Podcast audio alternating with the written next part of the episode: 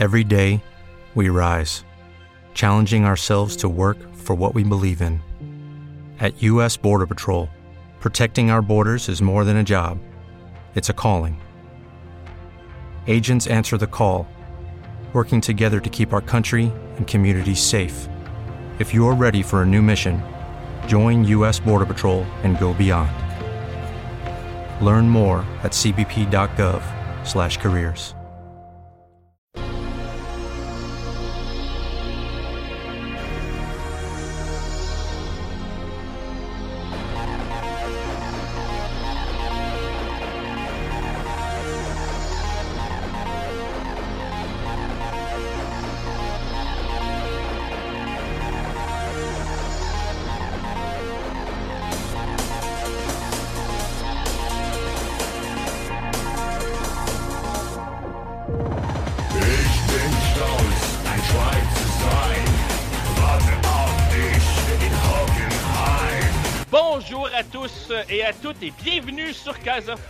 Votre podcast portant sur la Bundesliga et le football allemand en français.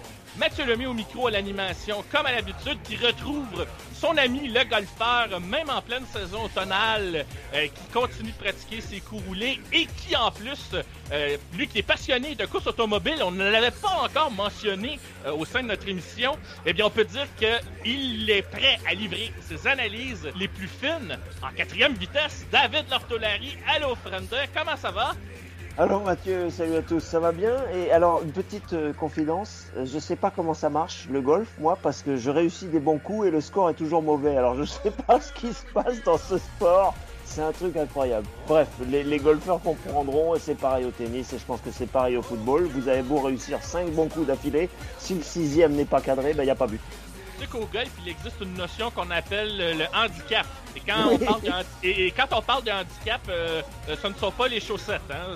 C'est, bien à ça qu'on fait référence. Mais euh, et, ah, éventuellement, je pense que les leçons vont rentrer. Mais parlant de leçons, eh bien, figurez-vous, chers auditeurs et chères auditrices, que nous avons un troisième larron, un troisième compère qui se joint à nous pour participer à l'aventure de Kaiser Foot.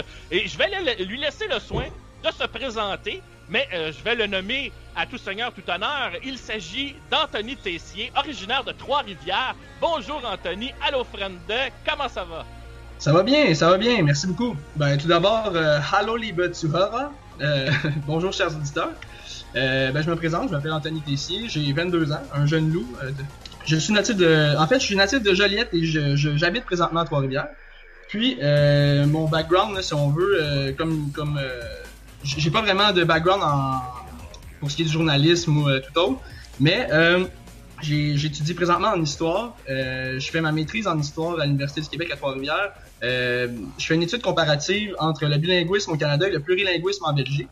Donc, sous plusieurs angles, dont l'aspect des minorités. Mais outre, mes études, je suis un passionné du foot allemand depuis mon tout jeune âge. Mon club de cœur étant le Borussia Dortmund, je le suis depuis près d'une dizaine d'années maintenant. Je suis déjà allé euh, en Allemagne euh, assister à un match au Signal Iduna Park. Euh, Donc, j'ai déjà une expérience assez intéressante pour ce qui est du foot allemand. J'ai une bonne connaissance de la Bundesliga, de la sélection aussi. Fait que je pense que je peux apporter quelque chose d'intéressant à l'émission. Puis que j'ai découvert d'ailleurs il y a quelques semaines grâce à grâce à, à d'autres auditeurs. Euh, fait que je suis très je suis très content d'être d'être avec vous puis de, pouvoir apporter ma passion et euh, ma passion à l'émission. Eh bien, bienvenue parmi nous, euh, jeune loup aux dents longues, euh, cher Anthony. Ça sera un grand plaisir donc euh, que tu seras avec nous régulièrement à parler de football allemand avec nous. Et d'ailleurs, on va commencer tout de suite avec un peu la suite de l'émission de la semaine dernière. Parce que David s'en rappelle très bien, nous avions conclu l'émission avec le tirage au sort, presque, presque un direct en fait, le tirage au sort de la phase de groupe de la Ligue des Champions. Mais le lendemain, il y a eu aussi un autre tirage et vous aurez, compris, chers auditeurs et chères auditrices, qu'il s'agissait du tirage concernant la Ligue Europa, les phases de groupe de la Ligue Europa. Juste avant qu'on l'aborde très rapidement, il faut se rappeler qu'il y avait trois équipes allemandes qui euh, était en liste pour participer à cette compétition, mais suite à l'échec de Wolfsburg aux dépens de l'équipe de l'AEK Etten, équipe grecque, il n'y a plus que deux équipes allemandes en liste pour la Ligue Europa. Il y a d'abord le Bayer Leverkusen qui a été euh, tiré dans le groupe C comme premier chapeau et qui jouera contre le Slavia Prague, l'Apoel Beersheva, l'équipe israélienne, et une équipe française bien connue, l'équipe de quart de mon ami et collègue Patrick Julliard, l'OGC.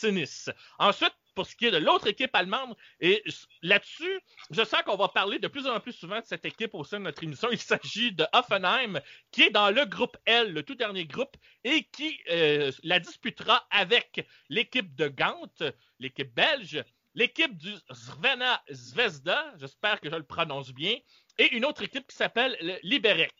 Alors voilà, ce sont euh, les deux groupes auxquels seront confrontées nos deux équipes allemandes tout de suite, je vais mettre notre reclus dans le bain. Anthony, quand tu regardes euh, cette phase de groupe-là, euh, dans quelle mesure tu crois que les équipes allemandes vont passer à la ronde éliminatoire? Est-ce que tu penses qu'ils ont de bonnes chances ou si ça va être compliqué? Ben honnêtement, euh, comme à chaque année, je pense que pour ce qui est de l'Europa League, on s'attend toujours à ce que les, clubs allemands soient sortent de leur groupe, là, au moins, euh, atteignent au moins les 32e de finale, là, ça va de soi. Euh, pour ce qui est de Leverkusen, moi je pense que je vois, je vois pas de problème là. C'est sûr que euh, Nice, c'est, une bonne équipe, euh, assez souvent dans le top 10 en Ligue 1. Slavia Prague, c'est, probablement la plus grande équipe de la République tchèque, mais sinon, je veux dire, Leverkusen est un, c'est quand même un, un, un poids lourd là, sur la scène européenne. Ben, pratiquement toutes les années, on se qualifie pour, euh, la Ligue des Champions. On fait une année sur deux environ les huitièmes, de finale, euh, les 16e, pardon. Euh, donc, moi, je pense qu'il n'y aura pas de problème de ce, de ce côté-là. Les Verkusen, quand même, bien qu'en Bundesliga, ce soit plus difficile, je les vois sortir du groupe assez facilement, au moins 12 points. Puis je crois qu'il n'y aura pas de problème de ce côté-là. Puis pour ce qui est d'Offenheim, écoute, le groupe L, ça me semble encore plus faible que, le, groupe de Leverkusen, le groupe C. Euh, il y a l'équipe de Gand qui aurait peut-être pu causer une surprise. Euh, mais écoute, avec le début de saison qu'ils connaissent 12e, euh, 10e en, première division belge, euh, je les vois pas vraiment déranger Offenheim qui connaissent un, très bon début de saison à part petit ils ont trébuché un peu en fin de semaine, mais bon, on en, on, en, reviendra plus tard. L'étoile rouge, sinon, c'est une équipe qui est habituée quand même de faire les compétitions européennes aussi, mais je crois qu'Offenheim peut sortir facilement du groupe. Est-ce que, euh, David, tu partages l'optimisme d'Anthony concernant la, possibilité des clubs allemands à rayonner au, sein de la Ligue Europa?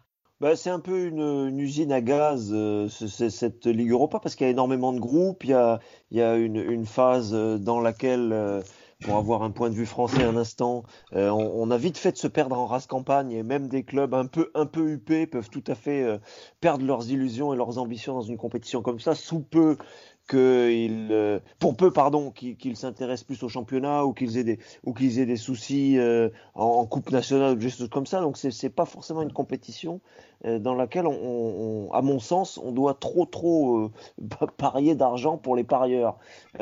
en Allemagne, ils sont pas très très d'accord. Hein.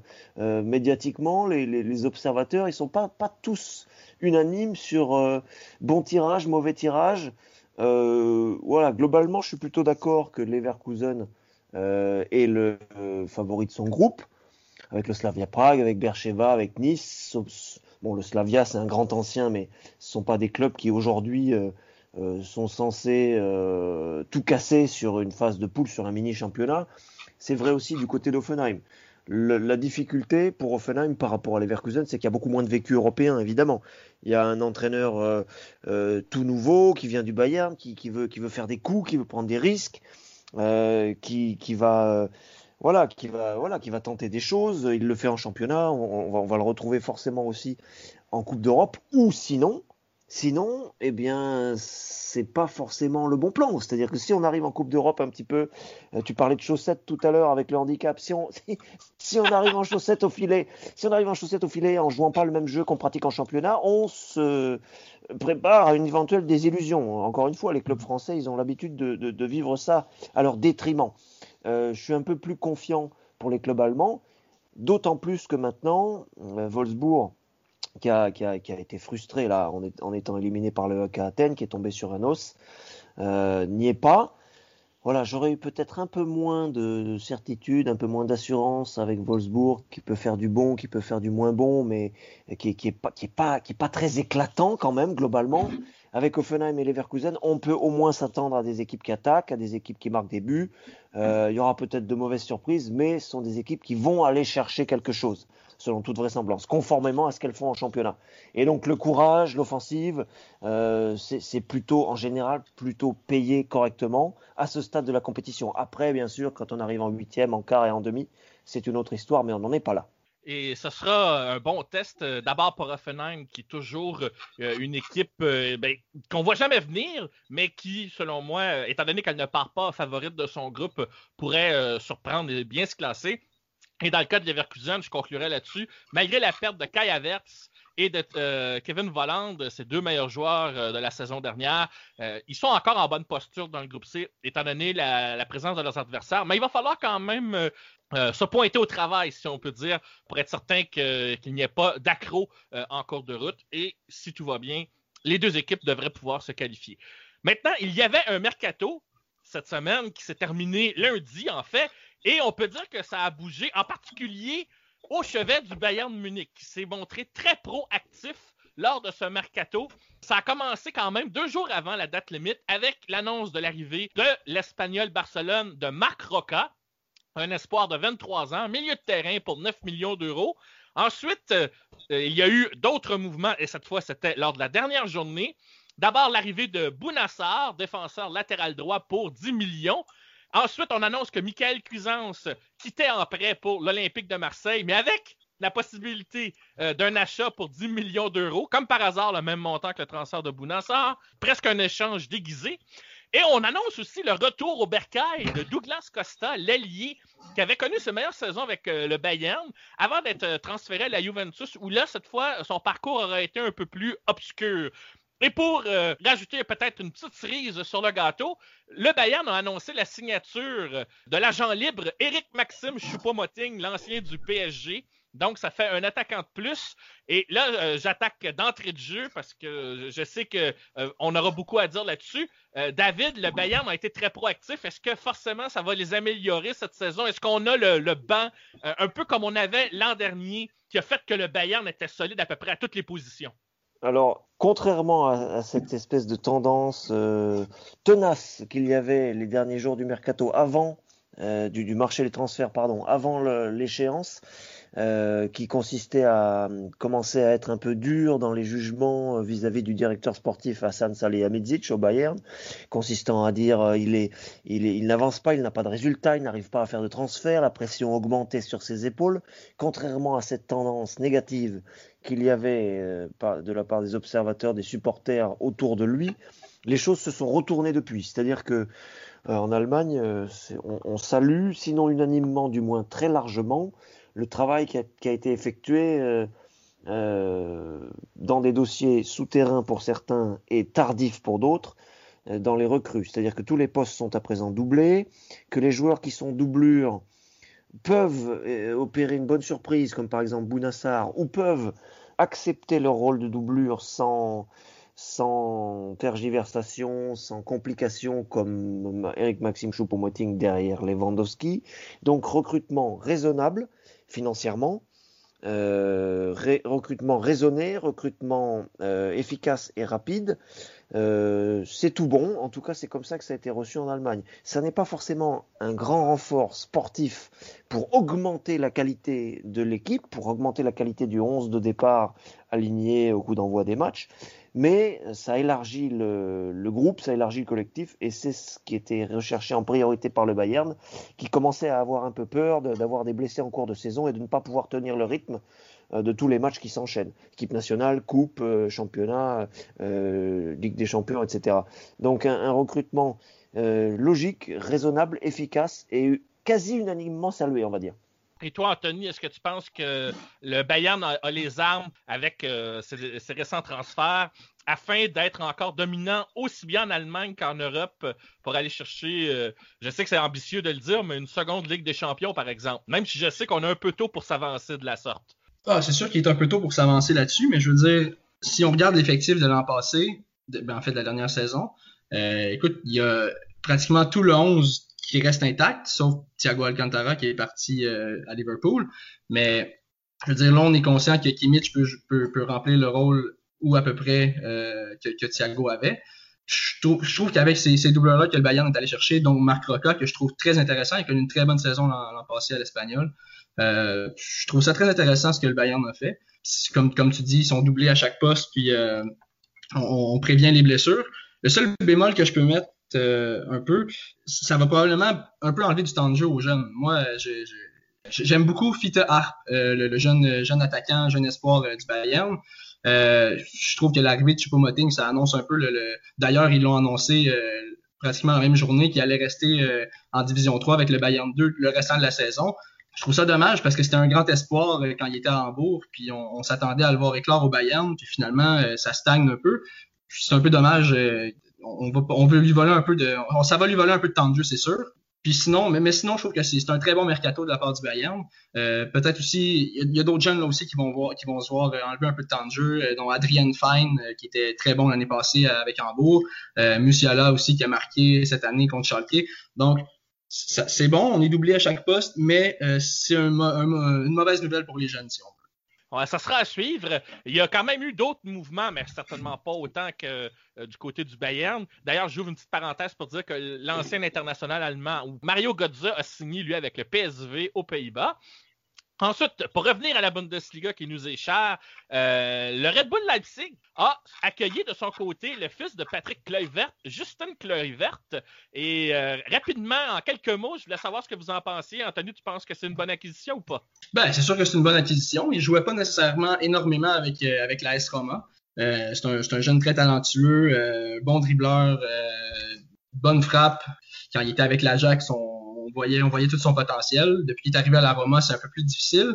Euh, mais avec du temps de jeu, euh, puis surtout euh, sous, sous, sous, Nagelsmann, je suis sûr qu'il va bien faire, puis il va être capable de, sortir le meilleur de son jeu. Puis je pense que c'est un joueur qui cadre bien dans le, système de jeu axé un peu sur la contre-attaque rapide de, Leipzig. Je pense, qu'il va bien faire à Leipzig, oui. Bien entouré, je pense qu'il va, bien, jouer sur l'aile, puis c'est une très bonne acquisition pour Leipzig. Et de ton côté, David, c'est encore un jeune joueur hein, qui signe avec, euh, avec Leipzig. C'est une tendance. Euh, l'année passée, on avait parlé, entre autres, que, du besoin d'expérience. Malgré tout, est-ce que tu penses que c'est une bonne acquisition, euh, comme Anthony, lui, l'a souligné?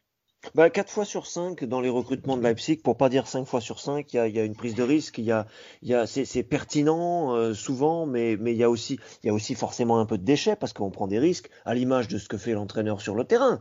Euh, c'est un peu pionnier, c'est un peu, c'est un peu risqué, c'est un peu foncé dans le brouillard parfois, et souvent, souvent c'est souvent c'est pertinent, souvent ça permet aux jeunes aussi de, de se développer fortement.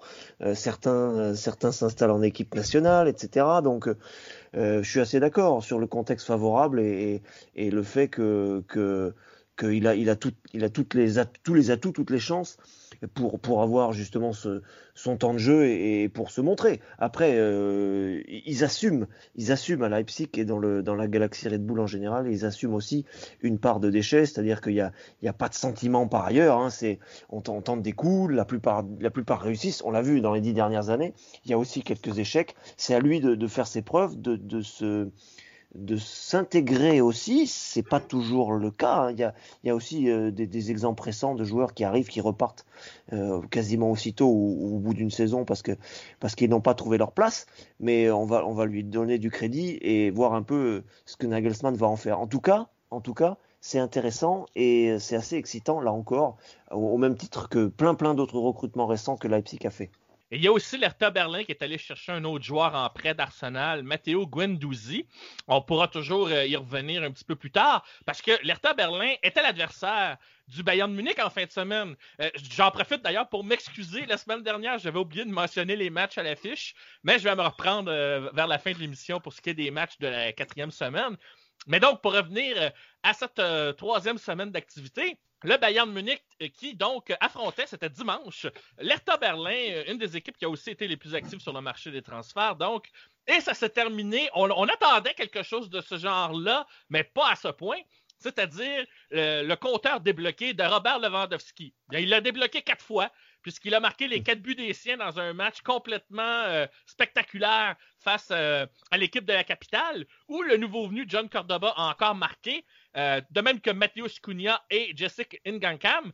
Alors, Lewandowski avait donné les devants 2 à 0 au Bayern à la 51e minute, c'était le moment du deuxième but. C'était seulement 1 à 0. Par deuxième demi, ben, les vannes se sont ouvertes. Euh, Cordoba a réduit l'écart à 2 à 1, 8 minutes après le second but de Lewandowski. Et ensuite, Cunha avait égalisé le, score 2 à 2. L'Hertha Berlin était revenu de l'arrière contre le Bayern. Et ce n'est pas dans les habitudes de l'équipe bavaroise de laisser comme ça un adversaire remonter.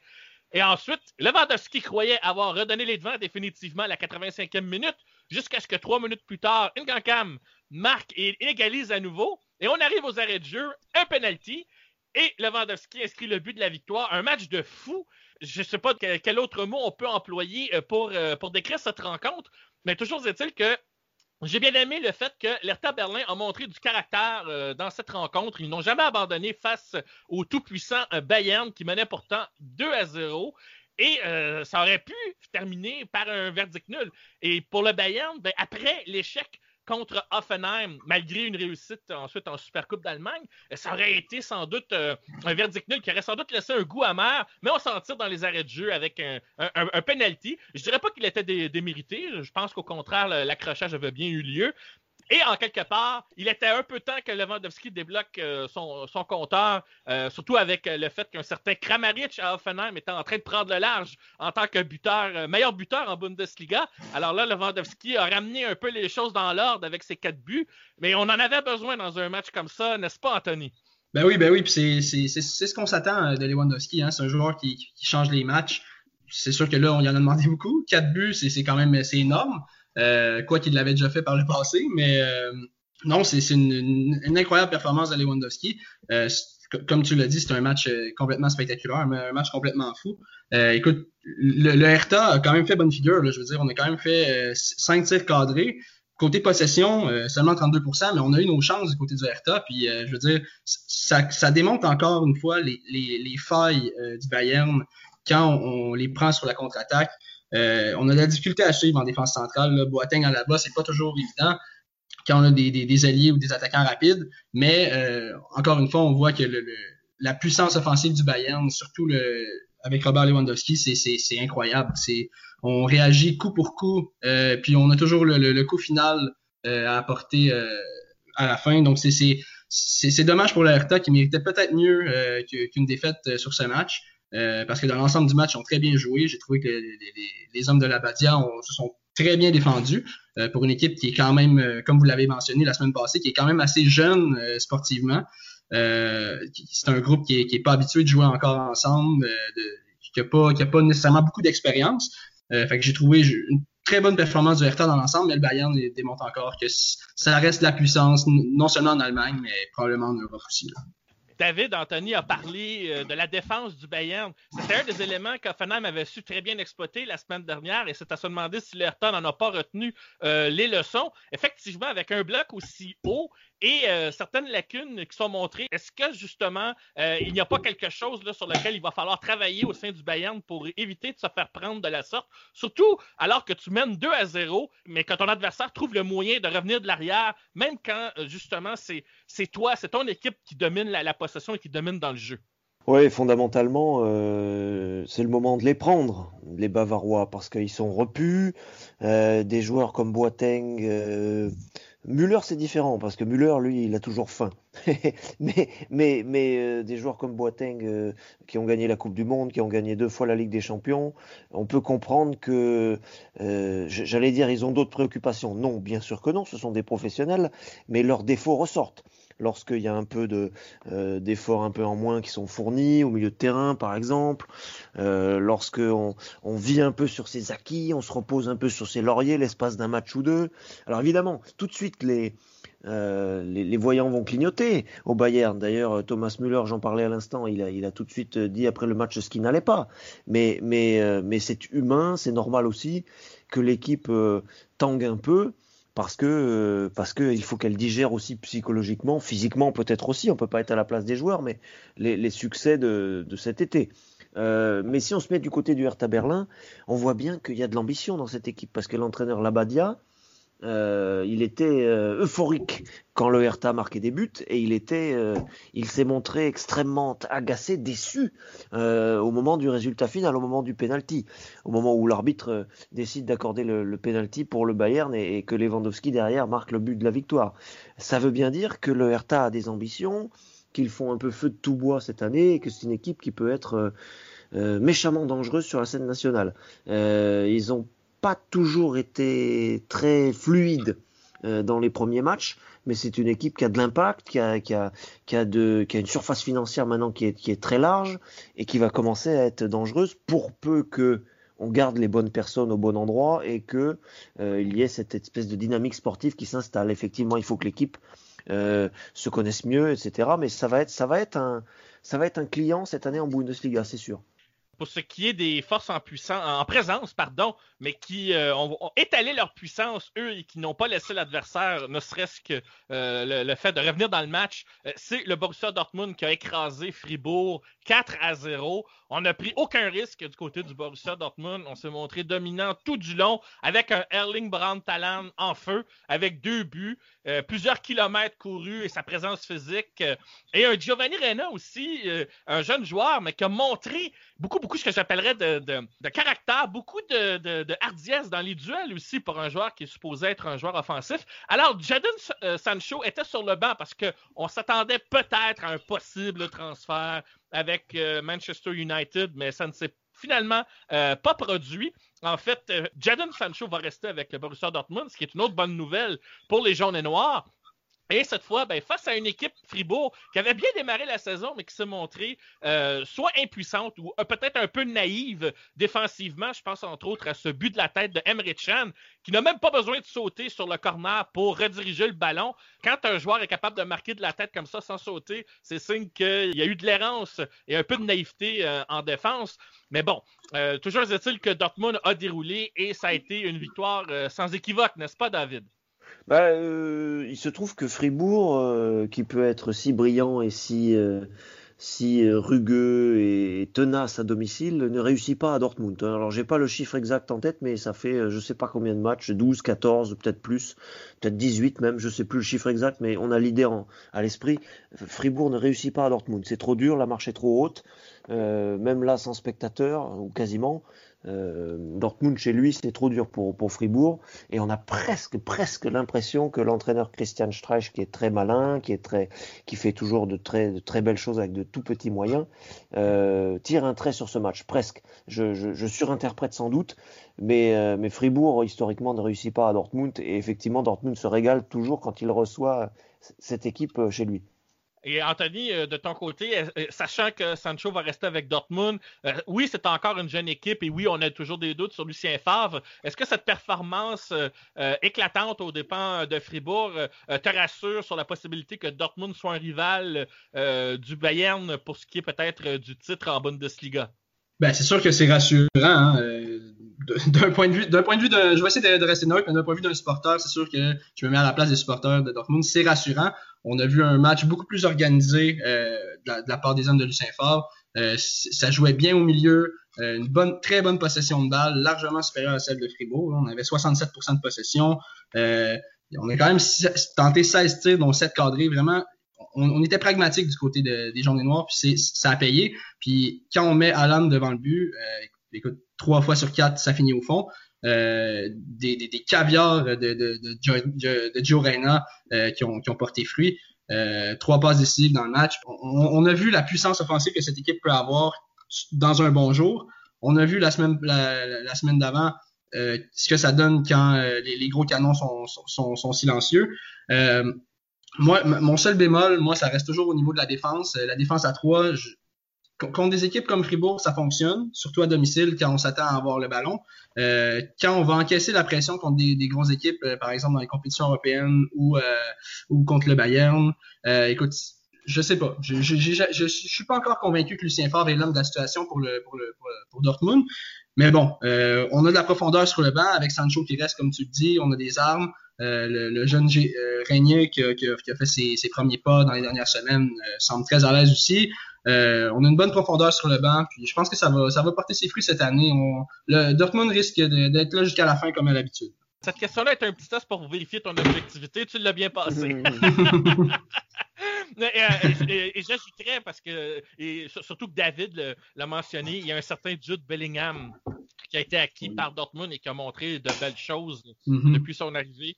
Et c'est une bonne acquisition qui pourrait aider euh, Dortmund. Mais le, le talon d'Achille peut être aussi effectivement la défense. Quoi qu'en Allemagne, avec euh, euh, le fait qu'on mise beaucoup sur, euh, sur l'attaque dans la majorité des, des cas, je parle pour l'identité des clubs en général, ça sera déjà un bon test et pas juste face au Bayern dans certaines situations. D'ailleurs, parlant de buts marqués, la semaine dernière, David et moi avions évoqué le congédiement de deux entraîneurs, celui de Mayence et celui de Schalke. Eh bien, ces deux équipes n'ont pas du tout été relancées par l'arrivée de leurs nouveaux entraîneurs, puisque dans les deux cas, ils se sont inclinés 4 à 0 il n'y a pas eu photo. Euh, Schalke s'est incliné au départ du Red Bull Leipzig. Chose euh, que je veux noter, c'est que euh, non seulement Schalke ne s'est pas relancé du tout, avait l'air toujours aussi apathique, mais deux débuts marqués par Leipzig ont été le fait des défenseurs. même pas de leurs attaquants. C'est quand même assez intéressant à souligner. Tandis que Mayence ben, s'est incliné face à l'Union Berlin Pourtant, l'Union Berlin, c'est pas le Bayern non plus. Et l'Union Berlin, ça faisait un petit bout qu'ils n'avaient pas marqué quatre buts. Eh bien, ils en ont profité. Je voulais juste noter que ce sont quatre buteurs différents dans euh, tous ces matchs. Il y a même eu un but contre son camp euh, qui a ouvert le pointage lors du match entre Leipzig et Schalke.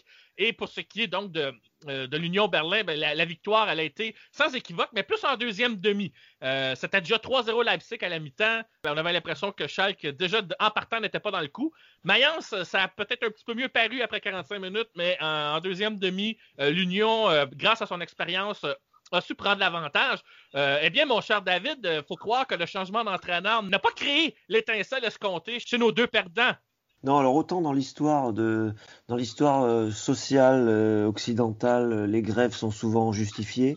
Autant en matière de sport, la grève là qu'il y a eu à Mayence, c'était, il fallait pas croire que derrière ça allait ça allait fonctionner sous prétexte que l'entraîneur s'en allait. Enfin bon, c'est facile à analyser après coup mais euh, Arim Bayer-Lorzer avait peut-être des limites, avait peut-être euh, euh, ne faisait peut-être pas l'unanimité, avait peut-être fâché une partie de son vestiaire en, prenant parti contre euh, le Hongrois Adam Choloy. Euh, c'est pas ça, c'était acquis, c'était un problème effectivement qu'il fallait régler, mais s'attendre à ce que Mayence, il y ait une espèce de ce fameux choc, je sais plus comment on dit en français, mais cette espèce de choc électrique si on peut dire avec un nouvel entraîneur. Non, il faut une équipe avec du talent, il faut une équipe avec de la cohérence, il faut une équipe avec de l'équilibre. Et là, c'était alors c'est valable pour Mayence, cette défaillance, mais c'est valable aussi pour Schalke, effectivement. On voit deux équipes qui sont un peu en perdition. Euh, on estime en Allemagne que ce ne sont pas les deux plus faibles du championnat, qu'il peut y avoir des équipes qui pourraient terminer derrière à l'issue de, la saison et donc descendre à leur place. Mais il y a danger, il y a inquiétude, et je peux vous dire que les, euh, supporters de Schalke notamment essayent de se raccrocher à, des arguments qui sont de plus en plus ténus. Ça va mal pour ces équipes, et je suis bien incapable de vous dire par quelle ficelle elles vont rebondir. Anthony, euh, de ton côté, euh, je voulais que tu nous glisses un mot sur ces deux équipes en difficulté, que sont Schalke et Mayence. Mais Schalke, c'est un cas. C'est une équipe qui n'a pas gagné depuis très longtemps. Je pense qu'ils en sont maintenant à 19 matchs sans victoire. Donc, euh, leur dernière victoire remonte à loin. On a l'impression que le moral est, sous terre et ne cesse de descendre. Alors que pour Mayence, c'est juste un début de saison, euh, un mauvais début de saison, pardon, et ça pourrait peut-être éventuellement se replacer. Mais euh, je, voulais, connaître ton avis à savoir quelles pourraient être les solutions pour ces deux équipes respectives afin de se relancer? Ben, pour ce qui est de Schalke, je veux dire, les solutions, les solutions sont pas, sont, elles pleuvront pas cette année. Je veux dire, euh, il faut du côté financier, ça, va extrêmement mal. On a pratiquement 200 millions de dettes. Je veux dire, on s'attend, faut s'attendre à rien au mercato euh, d'hiver. Euh, pour ce qui est de Schalke, moi, je vois, vois vraiment pas comment cette équipe peut aller sur le marché des transferts et, compter s'améliorer. Il va falloir se fier sur le banc puis sur ce qu'on a présentement.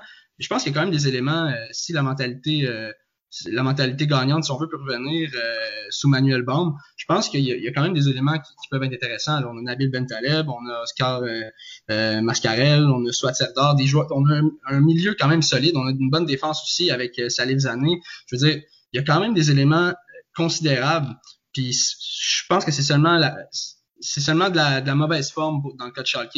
Je, crois a, il y a, beaucoup d'équipes qui ont un, un, 11 inférieur sur papier à cette équipe-là. Je crois que c'est seulement c'est seulement un, cas de mauvaise forme, mais ce qui est dommage, c'est que ça dure depuis très longtemps. Euh, on, est, on est rendu à quoi? 19-20 matchs sans victoire. c'est assez c'est assez grave du côté de Schalke. Puis si on règle pas les problèmes, ça pourrait être une débâcle historique puis finir comme Hambourg il y a quelques années si on règle rien. Euh, pour ce qui est pour ce qui est de Mayence, écoute, euh, moi je je vais suivre David un peu là-dessus. Je pense que c'est je vois pas cette équipe, je vois pas euh, comment cette équipe-là pourrait rebondir. Il y a pas, il a pas de talent brut dans cette équipe-là assez pour dire bon, ils vont, ils vont survivre. Je, crois qu'avec la lancée sur laquelle ils sont, s'il y a pas des changements qui sont faits rapidement, on peut, on peut faire des essais. Hein. On a des jeunes sur le banc, Paul Nebel, Jonathan Burkhardt. On, a des jeunes joueurs très talentueux, Levin Ostunali il faut une impulsion à cette équipe. C'est ce qui manque. Il faut de la passion un peu. Puis je pense que c'est ce qui c'est ce qui fonctionne pas présentement du côté de Mayence. Euh, parce qu'on a un collectif qui est quand même quand même intéressant. Je veux dire, quand on regarde les statistiques au niveau de la possession euh, contre Union Berlin, on n'est on n'est pas déclassé. C'est au niveau de l'offensive que c'est désastreux. Euh, mais pourtant, on a, on a quand même des armes offensives. Robert Kaison, euh, Jean-Philippe Mateta, qui est quand même des, des attaquants d'envergure, qui sont capables de, de, de te mettre un 9-10 buts chaque année. Donc il y a, y a les armes, il y a les éléments. C'est la mentalité maintenant. Même chose pour Schalke. Il y a une équipe euh, qui est également en difficulté euh, avec Schalke et Mayence, c'est Cologne. Et face au Borussia Mönchengladbach, euh, ça a mal tourné encore une fois. En fait, le Borussia Mönchengladbach est allé chercher une première victoire cette saison et ça n'a pas traîné. On menait 2-0 avant la mi-temps grâce à des buts d'Alassane Playa et de Stéphane Leinard. Deux buts en l'espace de deux minutes, 14e et 16e. L'Ashtondale a marqué ensuite euh, le, but qui a fait mal, le clou dans le cercueil, euh, comme on dit, à la 56e minute. C'était 3-0. Et pour euh, sauver l'honneur, il y a eu un but de Cologne à la 84e minute. Mais cette fois, les rumeurs sur le possible congédiement de l'entraîneur de Cologne, Marcus Gisdol, ont été relancées suite à cette débâcle, surtout considérant que Mönchengladbach a réussi 10 tirs cadrés dans ce match. Il fallait croire que la défense de Cologne, ben, c'était comme le fromage de gruyère, c'était plein de trous. Et Anthony, est-ce que tu penses que ça continue comme ça? Gisdol euh, va devoir malheureusement se, chercher du travail ailleurs? Parce que là, au train où ça va, ben, Cologne se place en situation euh, dangereuse au classement si on n'arrive pas à récolter des points. Surtout quand on sait que cette équipe-là, quand je regarde l'effectif et, le contenu, euh, et on en a parlé aussi, David et moi, lors de notre guide d'avant-saison, on les imagine mal sortir de la deuxième moitié de tableau. Alors, il faut absolument qu'on aille chercher des points pour au moins éviter la relégation. Oui, ben écoute, euh, à Cologne, euh, depuis quelques années, c'est ça, hein, c'est la balle des entraîneurs. Euh, on, on, essaie de, de, de, faire avec ce qu'on a. Hein, puis souvent, c'est, c'est, dommage, mais au foot, l'entraîneur, c'est souvent lui qui cop quand, quand, quand on n'arrive pas à trouver les solutions. Comme, comme tu dis, il manque, il manque quelque chose à cet effectif-là. Il y a beaucoup de bons jeunes joueurs, par contre. on regarde Noah Katerbach, on a Sally Oschan, Jan Tillman, jeune de 17 ans. Marius Wolf, qui est, qui est maintenant près du Borussia Dortmund. On a, on a quand même des éléments intéressants. Mais écoute, je vois mal comment cette équipe-là peut, peut euh, comme tu dis, finir euh, dans, le, dans la, première moitié du tableau.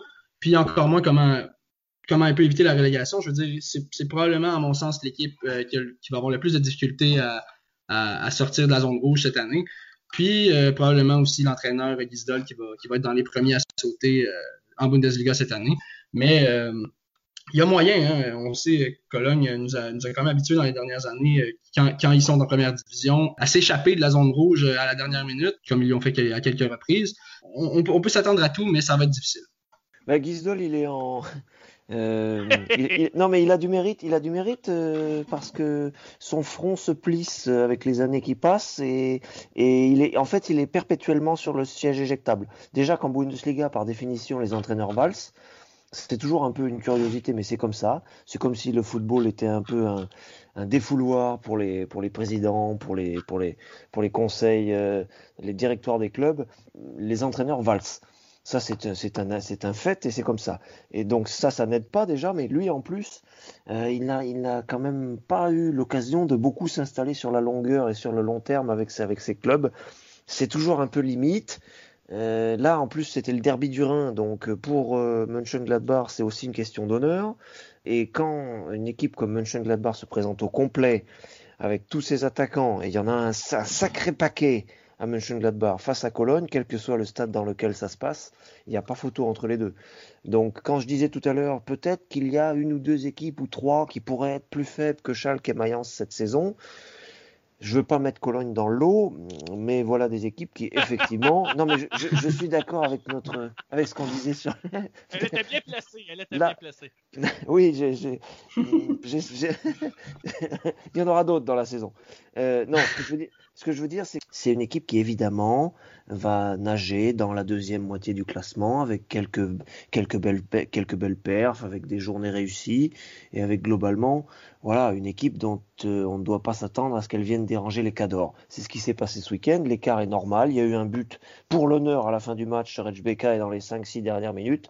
Sinon, euh, quand ça carbure dans un club comme Gladbach, avec en plus ce derby du Rhin et ce- cette espèce de rivalité euh, régionale, là, il y a effectivement, euh, allez, on va dire deux classes d'écart. Depuis le congédiement de Peter Stoger en 2017, on est à six entraîneurs euh, du côté de Cologne. Donc, euh, pour répondre à ta question, si M. Guisdol va sauter, il y a des très bonnes chances si on suit aux Voilà. statistiques. Ouais. Ce sont les entraîneurs qui prennent l'eau à Cologne, finalement. On a pas compris. Et Et oui. voilà. Et puis il y a le Rhin qui passe, il y a le Rhin, et puis en plus là, c'est la, c'est la crue, donc effectivement, ça n'aide pas. Oui. Euh, les bons crus font les bonnes cuites, paraît-il. Là, on parle plus d'eau à partir de là. Mais on va parler un peu du Bayer Leverkusen rapidement. Match nul de 1 à 1 contre le promu Stuttgart. Le Bayer Leverkusen, trois matchs nuls en trois matchs. Euh, J'avais parlé tantôt du fait que les départs de Kai Havertz et de Kevin Volland euh, ne se remplacent pas euh, comme ça. Alors, Patrick Schick avait tout de même ouvert le pointage pour Leverkusen dès la septième minute. Mais Sasa Kalajic de Stuttgart à la 76e est parvenu à égaliser. Pour Leverkusen, malgré sept tirs cadrés contre deux au dépens de Stuttgart, malgré le fait que la possession était partagée entre les deux équipes, oui, ils n'ont aucune défaite, mais on recherche toujours une première victoire parce qu'avec trois matchs nuls, ben là, on sent qu'il y a peut-être des ratés à l'allumage. On n'a pas encore trouvé la formule pour faire fonctionner cette équipe comme à l'époque où on avait bien entendu euh, Havertz et euh, Kevin Volland. Ces joueurs-là ne se remplacent pas comme ça. On l'a souligné maintes et maintes fois, euh, David. Qu'est-ce qui manque encore à Leverkusen pour aller chercher un premier gain cette saison? Bah, il y a déjà le, jeune Wirtz qui, qui doit prendre sa place, qui, qui, est, qui, est, qui est tellement mis sous pression par le, par l'opinion, qui veut en faire le nouveau Havertz, qu'il va lui falloir nécessairement euh, un solide mental et du temps pour, pour rayonner dans cette équipe, euh, qui par ailleurs est quand même toujours une, belle euh, écurie. On va le voir en, Ligue Europa, on l'espère, pour refaire écho à ce qu'on disait au début de notre, de notre émission. Euh, là, on a eu un scénario complètement classique, l'un des scénarios les plus classiques du foot. Euh, Leverkusen contrôle le match, ouvre le score rapidement, euh, domine, ne parvient pas à marquer le deuxième but et se fait punir par une, un coup de pied arrêté, si je me souviens bien. Euh, égalisation, et puis derrière, on n'arrive pas à, reprendre le dessus et un entraîneur qui s'agace qui commence à se demander si ces joueurs vont pouvoir euh, correspondre à ses attentes. On est encore très tôt dans la saison, mais les Leverkusen, euh, déjà, comme souvent par le passé, laissent échapper des points. Et ben on va, on est encore en train d'habiller cette équipe en, beau perdant, magnifique. C'est très tôt, hein, il reste 30 journées, mais euh, elle, correspond à ce qu'on a l'habitude de voir avec elle, c'est-à-dire de très belles choses, un football enthousiasmant, euh, très offensif, mais pas toujours efficace. Et c'est ce qui s'est vérifié encore une fois sur ce match. Tu te souviens, Mathieu, dans le guide de début de saison, on disait que Stuttgart était une place forte, allait pouvoir embêter euh, euh, du monde avec son, envergure. C'est ce qui s'est passé euh, dans ce match-là. Et il y aura d'autres matchs où Stuttgart embêtera ses adversaires cette saison. Et euh, Anthony, euh, le Bayer euh, Leverkusen, qu'est-ce qui manque encore pour, euh, pour reprendre l'expression de David, pour habiller cette équipe de façon à ce qu'elle aille chercher de- des victoires? C'est probablement en, attaque où, où ça pêche, puisque justement Leverkusen n'arrive pas à aller chercher ce but d'assurance ou ce but du break, comme on dit en France d'ailleurs. Et Je parle pour nos auditeurs et auditrices de France. Qu'est-ce qui manque à Leverkusen pour aller chercher des points et monter au classement? Ben, personnellement, moi, je crois qu'il manque pas grand-chose, honnêtement. C'est, simplement euh, de, l'enchaînement. Je veux dire, si on regarde l'effectif, en attaque, on a quand même Patrick Schick puis Lucas Alario. C'est deux, deux bonhommes qui peuvent te mettre un, un 10, 11 buts par année facilement. Schick est encore jeune, une, bonne marge de progression. Je veux dire, c'est quand même intéressant. Sauf que là, euh, on a un problème. On a deux buts en trois matchs euh, contre des équipes quand même prenables si on enlève Leipzig. Comme David l'a dit, euh, le jeune Wirtz, on lui met beaucoup de pression. Euh, oui, il peut, apporter quelque chose, mais lui confier les clés de l'attaque euh, du milieu, c'est quand même une grosse commande pour un, jeune de 17 ans. Il a fait une belle passe décisive sur le but chic, mais je veux dire, c'est, quand même une, beaucoup de pression pour un jeune de cet âge-là. Mais encore une fois, c'est une équipe qui, est bourrée de talent, qui a beaucoup de beaucoup d'offensives, des, des, alliés très rapides, des, des, des latéraux qui se portent à l'attaque, euh, une défense relativement solide, comme on l'a vu dans les, dans les derniers matchs. Ils ont marqué deux buts, mais ils ont aussi accordé deux buts en trois matchs, qui est, ce qui est quand même ce qui est, ce qui est très bien. Euh, le, gardien Radetzky, qui, qui, est, qui est aussi excellent. Euh, je pense que c'est le temps qui va nous dire. Euh, dans les prochaines semaines, on va voir ce, que, ce que Peter Bosch va pouvoir tirer de, de, de, son, de son effectif. Mais je pense qu'on a les armes sur le banc aussi, avec Léon Bailey, s'il peut se remettre à jouer comme il jouait il y a deux ans. On a aussi un jeune Ezequiel Palacios, excellent argentin, Nadim Amiri, qui, qui était en sélection. Je veux dire, on a les armes, mais il faut que ça, il faut que ça paye. Ouais, euh, peut-être ça va être une question de patience dans le cas de Leverkusen. Pour Stuttgart, c'est un match nul euh, qui leur permet d'être euh, un peu en milieu de peloton. Une victoire, une défaite, un match nul. Tout comme l'autre promu, Arbinia Bielefeld, qui s'est malheureusement incliné contre le Werder Bremen. Le Werder Bremen qui a déjà deux victoires en trois matchs en ce début de saison. c'est une équipe qui, après avoir soufflé souffler les braises d'une possible relégation et qui s'en est tiré à la dernière minute, a démarré plutôt bien sa saison. Et c'est grâce à un but de Leonardo Bitancourt qui s'était lui-même vu refuser un but auparavant et qui a pris sa revanche un petit peu plus tard à la 27e minute, qui est donc allé chercher un gain pour le Vert d'Arbrem. Alors, euh, je vais passer un petit peu parce qu'on aura l'occasion sûrement de revenir euh, avec cette équipe euh, qui a deux victoires. Et j'aimerais, comme dernier match lors de cette fin de semaine, c'est, je dirais pas que c'est la surprise du chef, mais c'est la défaite du TSG Offenheim au départ de l'Eintracht Francfort. Francfort qui, l'an dernier, avait connu des ratés à l'allumage. Eh bien, cette saison, il n'était pas question d'avoir des ratés, puisque Francfort connaît un très bon démarrage cette saison et maintenant fait partie avec euh, Augsbourg et Leipzig. Euh, je vais revenir sur Augsbourg tout de suite après. ce sont eux qui mènent au classement avec 7 points à égalité. Euh, Francfort, donc, un excellent démarrage grâce, entre autres, à un joueur, mon cher David, dont on a beaucoup parlé, Bas Dost, qui a marqué dans ce match, euh, en fait, le, but vainqueur à la 71e minute. Alors, c'est encore Kramaric qui avait ouvert le pointage et Offenheim menait 1 à 0. Mais euh, au retour des vestiaires, Francfort est revenu. Kamada a égalisé à la 54e minute avant que Bas Dost n'inscrive le, but de la victoire. Ça a été un match assez émotif, mais sans débordement. C'est un des matchs où André Silva n'a pas marqué. Son acquisition s'est avérée précieuse euh, pour Francfort. Mais en quelque part, peut-être de jouer aux côtés de Basdos en attaque, mais peut-être que ça aide ce dernier, n'est-ce pas, David? Oui, c'est euh, moi j'aime bien qu'on fasse des petites analyses sur Francfort parce que c'est une équipe, euh, une vraie équipe européenne pas seulement parce que Francfort est l'une des grandes villes en Europe avec sa puissance économique, ça c'est symboliquement effectivement il y a pour moi il y a un lien. Mais sur le plan sportif, voilà une ville européenne qui s'appuie sur son sur son public. Bon là on est dans des circonstances particulières en 2020 mais globalement qui s'appuie sur son public, qui s'appuie sur sa, sur sa surface euh, économique, qui s'appuie sur son vécu évidemment sportif. Et voilà une équipe qui a de la moelle. Tu fais bien de mentionner Bas Dost. On pourrait mentionner aussi l'autre buteur de, de, ce week-end qui est Kamada, qui est un formidable petit joueur. Euh, il y a un enthousiasme, il y a quelque chose qui, qui, qui, qui, transcrit, qui, qui, transparaît de cette équipe. Euh, L'entraîneur Adi Hutter euh, Bon, il y a eu du courant alternatif un peu ces derniers temps, mais quand ça veut marcher, c'est quand même une très très belle équipe, très enthousiasmante. Cet entraîneur arrive à, insuffler aussi son enthousiasme parce que lui, il est quand même très positif dans ses discours, critique sans doute, mais positif. Et euh, je vois moi une équipe avec Francfort, euh, bah voilà, qui on, l'a identifié en début de saison. Euh, je voudrais, j'appelle de mes voeux cette, cette continuité pour qu'on retrouve cette équipe aux alentours de la 3, 4, 5, 6e place parce qu'il y a un très beau collectif, il y a une belle cohérence, il y a, une assise très très forte. Je mentionne souvent cette, défense extrêmement expérimentée qui est la plus forte d'Allemagne, hein, avec Interregger, avec, euh, avec euh, Abraham, avec ACB, avec un très bon gardien derrière eux. Et puis devant, ça commence à pétiller en ce début de saison et du coup, ils se retrouvent euh, un peu dans le haut du classement. On va voir, on va voir s'ils sont capables de gérer cette euphorie parce que c'est une équipe très intéressante.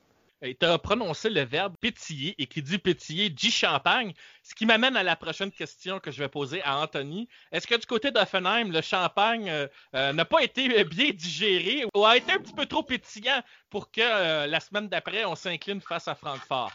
Oui, oui, oui, oui. Peut-être peut qu'on est encore sur un lendemain de veille. mais écoute, c'est pas une performance non plus horrible d'Offenheim. Euh, surtout qu'on était à l'extérieur, euh, à Commerzbank Arena, qui est une place forte, on le sait, c'est toujours euh, difficile de jouer là-bas. On était encore peut-être sous l'euphorie de la victoire de, de, la journée précédente. mais comme, comme, comme David l'a dit, c'est un très bon collectif qu'il y avait en face. L'Eintracht, une, une, équipe historique, une identité, qui a, comme on dit en anglais, un swagger, si on veut. C'est vraiment une équipe qui, a son style de jeu propre.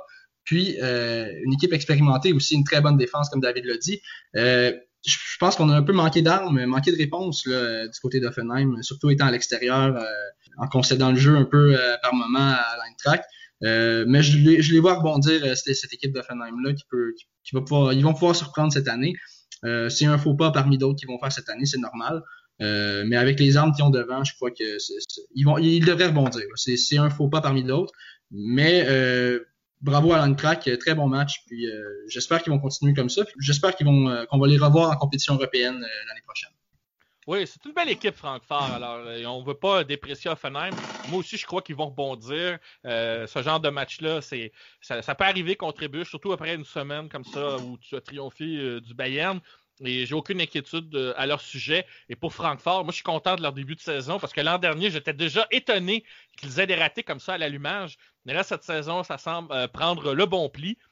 Et on va espérer que ça continue comme ça. Le dernier match que je vais évoquer, et très rapidement, c'est le nul de 0-0 de Wolfsburg avec Augsbourg. Il hein. faut faire attention dans la prononciation ici.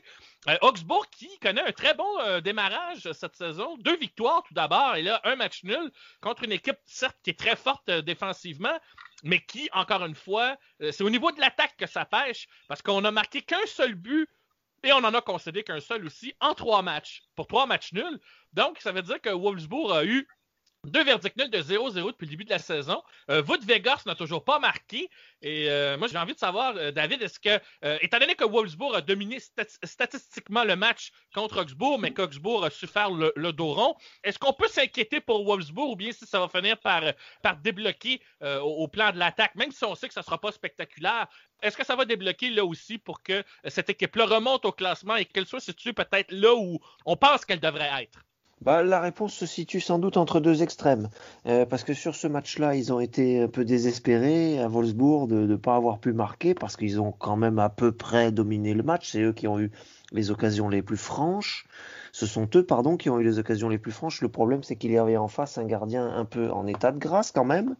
Gikiewicz, l'ancien de l'Union Berlin, qui a été, qui a été la recrue, euh, euh, c'est la recrue majeure, c'est le coup de maître d'Augsbourg cet été de faire venir ce gardien. Et c'est lui qui a éteint les espoirs de Wolfsburg. Donc si c'est par la grâce d'un gardien, ça veut dire que dans un autre match, ça ira mieux pour Wolfsburg. Le problème, c'est que c'est un mal qui est quand même un peu tenace.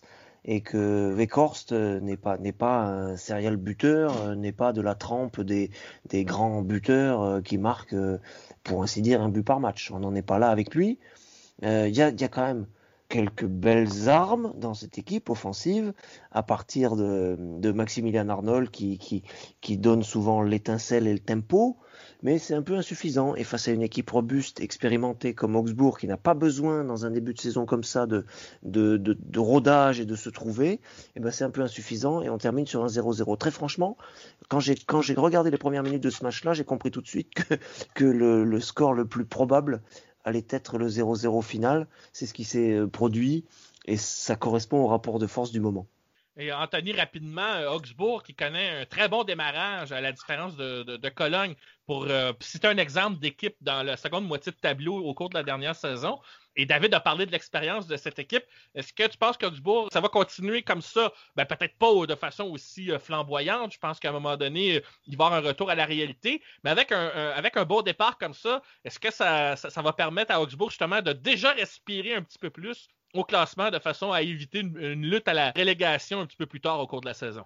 Ben écoute, moi je pense que si, euh, si ce, collectif-là peut tenir, puis on, est capable d'aller gratter des petits points euh, ici et là euh, d'ici la fin de la saison, puis rester en place, je pense que cette équipe-là peut finir, si c'est pas dans la première moitié du tableau, dans le top 10, euh, vraiment dans, dans, le haut de la deuxième moitié du tableau, si je peux, si je peux dire ainsi. Euh, mais non, je pense qu'il y, a moyen de faire quelque chose avec ce collectif-là. Comme tu dis, c'est des, des, joueurs expérimentés. On a Niederlechner, on a Gregoric, euh, André Hahn, qui est, qui, est, qui est maintenant avec eux, Daniel Caligiuri. C'est tous des, des, joueurs qui ont et du talent et de l'expérience, qui peuvent apporter quelque chose dans un collectif qui est très intéressant. Puis on a une bonne défense. On est allé chercher Félix Udo Akai, un jeune, euh, jeune défenseur. Euh, non, je pense que. Puis le gardien, que dire du gardien, là, une prestation euh, incroyable euh, avec six arrêts, oui, c'est ça, six arrêts. Moi, je pense que cette équipe-là peut finir, peut finir dans le top 10 si, tout se passe bien cette année. Euh, ça devrait aller mieux que, la saison dernière. Puis pour ce qui est de Wolfsburg, ben écoute, c'est une équipe un peu terne. Je ne sais pas trop quoi dire de cette équipe-là. Puis tantôt, on parlait de Wood qui n'était pas un marqueur naturel. Ben, en fait, oui, c'est un marqueur naturel, mais c'est qu'il faut lui, il faut lui mettre le ballon dessus. C'est un peu le même style d'attaquant que Bas Dost dont on parlait tout à l'heure. Je mhm. pense que c'est c'est un gars qui va qui peut te mettre 10, 12, 15 buts, mais il faut lui mettre dessus sur la tête ou c'est un, un, attaquant de coup de pied arrêté si on veut. Je pense que ça va être difficile cette année avec Wolfsburg. Euh, on voit que c'est une équipe un peu terne, euh, qui, qui manque un peu de, de, rodage en, attaque. Euh, on verra pour la suite, mais pour l'instant, c'était un peu, c'était un peu décevant. On verra pour la suite. Et la suite, c'est déjà samedi, parce qu'il n'y aura pas de match vendredi. il y a par contre un match au programme samedi qui est cédulé tard en soirée. Offenheim qui recevra le Borussia Dortmund. C'est déjà une belle affiche pour démarrer un samedi matin ou un samedi après-midi si vous êtes en Europe. Euh, Fribourg qui recevra le Werder Bremen. Ensuite, le Berlin qui recevra Stuttgart. Mayence qui recevra le Bayer Leverkusen. Alors, Mayence qui va très mal. Peut-être que le Bayer Leverkusen va enfin aller chercher un premier gain. On verra bien. Bon test pour Augsbourg, qui recevra le Red Bull Leipzig. Ça risque d'être très intéressant. Un petit peu plus tard, euh, à 12h30, soit 6h30 en soirée, heure d'Europe, le Bayern Munich qui rendra visite à l'Arminia Bielefeld. Euh, bon, je ne ferai pas de prédiction sur le résultat, mais je pense que euh, ça va être un peu compliqué pour le promu. Ensuite, le fameux match en soirée dont je parlais juste il y a quelques secondes. Et c'est le Borussia Mönchengladbach qui recevra Wolfsburg, l'équipe terne d'Anthony. Voilà. Et dimanche, Cologne qui recevra l'Eintracht Francfort. Ça promet d'être compliqué encore une fois pour Cologne tout comme pour Schalke, qui recevra l'Union Berlin. L'Union Berlin qui, justement, a gagné 4-0, comme on l'a dit tantôt. Mais Schalke sera à la maison. Peut-être que la correction sera moindre. Mais euh, on ne sait jamais. Hein, en Bundesliga, on n'est pas à l'abri de surprises. Tout comme, d'ailleurs, on a annoncé récemment aux nouvelles, je pense que ça date d'il y a quelques heures, une très forte augmentation des cas de COVID en Allemagne, ce qui suscite quelques inquiétudes. Pour l'instant, euh, ça reste encore parmi les bons scores en Europe. Mais euh, il, faudra, surveiller un peu la, la, la des choses. Euh, je tenais à le souligner. Maintenant, pour conclure l'émission, puisqu'on parlait de COVID, il y a une légende du football qui, malheureusement, a été diagnostiquée. On l'a su il y a de ça euh, quelques heures. C'est bien entendu Antonin Panenka, l'inventeur euh, du fameux tir de pénalité que vous connaissez tous. Et pour ceux qui ne le connaissent pas, eh bien, je vous raconte rapidement. Antonin Panenka jouait avec la sélection de la Tchécoslovaquie lors du championnat d'Europe en 1976 et il y est allé d'un tir au but lors d'une séance justement de tir de pénalité en fin de match, en finale, contre l'Allemagne de l'Ouest. Voilà pourquoi, encore une fois, on en parle. Et Panenka a eu cette idée de. Et l'audace, même, le culot, non pas de tirer le penalty comme on a l'habitude de le faire, bon, avec une simple frappe, mais tout simplement une frappe en cloche au ralenti où le gardien, s'il est compromis et si le ballon est bien tiré, eh bien, euh, ça peut paraître humiliant lorsqu'on le voit, et à la suite de ça, eh bien, comme ça arrive souvent dans le monde du foot, on a décidé de désigner ce geste du nom du joueur qui l'a initié, c'est-à-dire la Panenka. Rapidement comme ça, et ça va conclure l'émission. Euh, tout d'abord, Anthony, euh, ce geste-là de la Panenka, qu'est-ce que ça t'évoque pour toi? Je sais que tu n'étais pas venu au monde au moment où le fameux joueur Antonin Panenka a, réalisé ce geste pour la République tchèque ou à l'époque la Tchécoslovaquie. Alors, euh, qu'est-ce que ça évoque pour toi, ce, ce fameux tir de pénalité qu'on a baptisé de ce nom? Ben, qu'est-ce que ça évoque? Je veux dire, c'est, comme, comme tu l'as dit, c'est un peu, euh, c'est un peu un geste quand il est bien réussi, qui est un, qui, qui, peut être humiliant, qui peut être vu comme une, une certaine humiliation. Mais je trouve que c'est un, un très beau geste. C'est, je veux dire, c'est un, c'est un beau penalty. C'est une, une façon de donner euh, un, petit, un petit piquant euh, euh dans un, un geste qui peut paraître simple, euh, parfois, un penalty, on sait 9 fois sur 10, ça finit au fond, euh, mais ça peut, ça, complique un peu les choses, ça donne un petit côté spectaculaire, puis j'aime bien. Comme, comme tu l'as dit, euh, j'ai 22 ans, donc j'étais loin d'être né et pensé à ce moment-là, mais quand ça a été inventé, mais je l'ai vu à quelques reprises, puis j'adore ce geste. Une belle façon de tirer un penalty. Et moi, j'avais trois ans, donc j'étais trop jeune pour savoir de quoi il en était. Et David, lui non plus, n'était pas encore né, mais le connaissant et sachant que la victime était sa chère Allemagne lors de cette finale de la, Coupe d'Europe. Néanmoins, euh, objectivement, David, euh, qu'est-ce que ce geste-là de la Panenka évoque à tes yeux?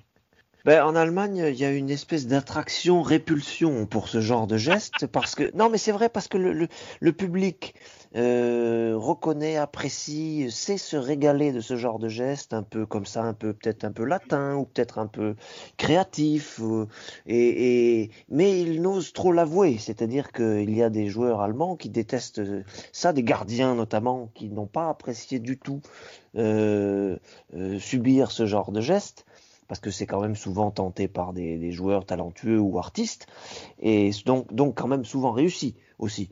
Euh, et, en, Allemagne, il y a cette attraction-répulsion, c'est-à-dire que c'est, on, va, on, va, on va adorer ça, on va adorer les beaux gestes, on va dans les stades, on va applaudir des, choses comme ça, mais aussi on a un peu le côté, euh, notamment les joueurs de foot qui, qui, qui le subissent ou, ou qui ou qui peut-être n'aurait pas pas osé le tenter. Il y a une espèce de aussi de, de dédain vis-à-vis de ce genre de geste. Donc en Allemagne c'est un peu particulier pour ça.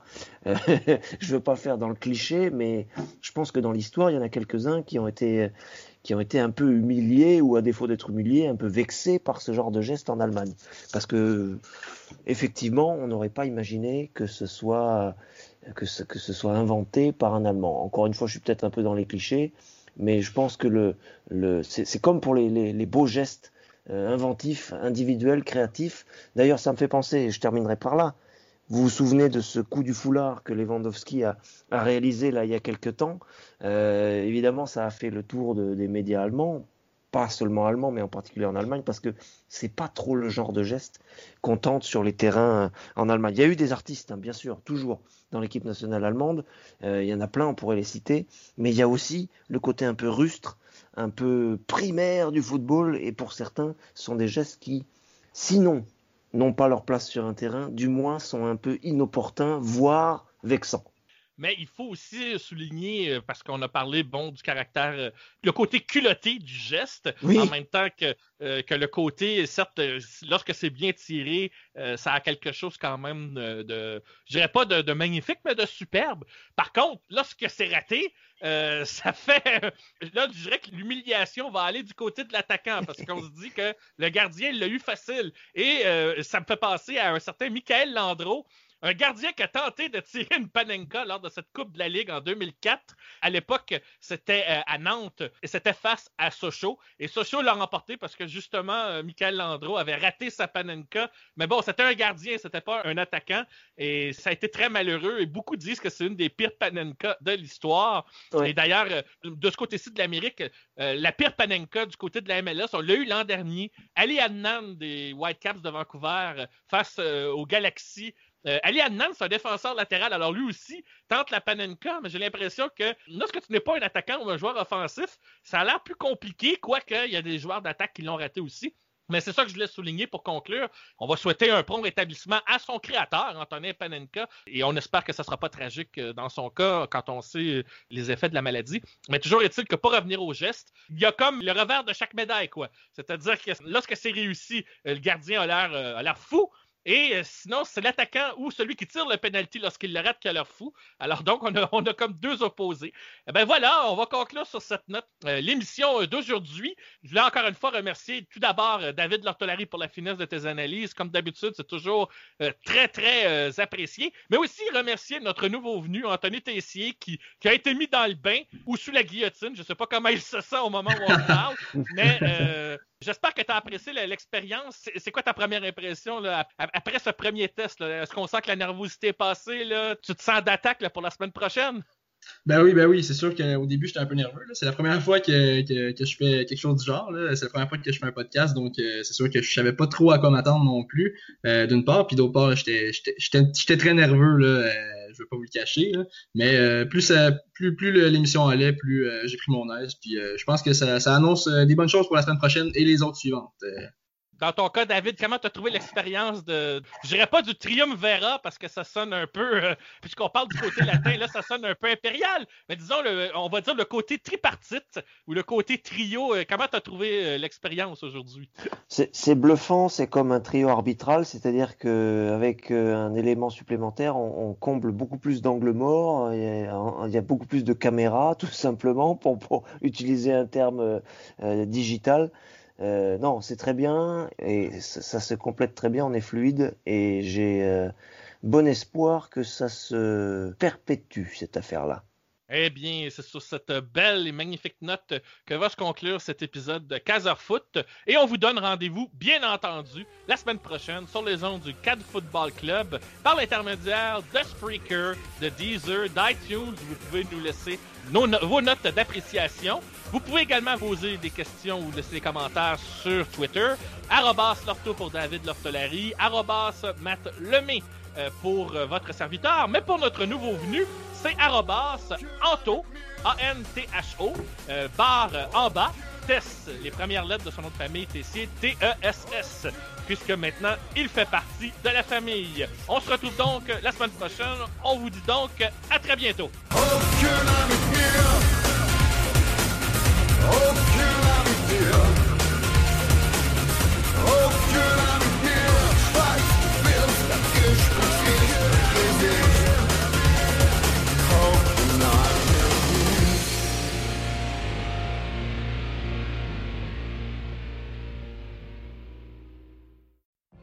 What if you could have a career where the opportunities are as vast as our nation, where it's not about mission statements, but a shared mission? At U.S. Customs and Border Protection, we go beyond to protect more than borders from ship to shore, air to ground, cities to local communities. CBP agents and officers are keeping people safe. Join U.S. Customs and Border Protection and go beyond for something far greater than yourself. Learn more at cbp.gov/careers.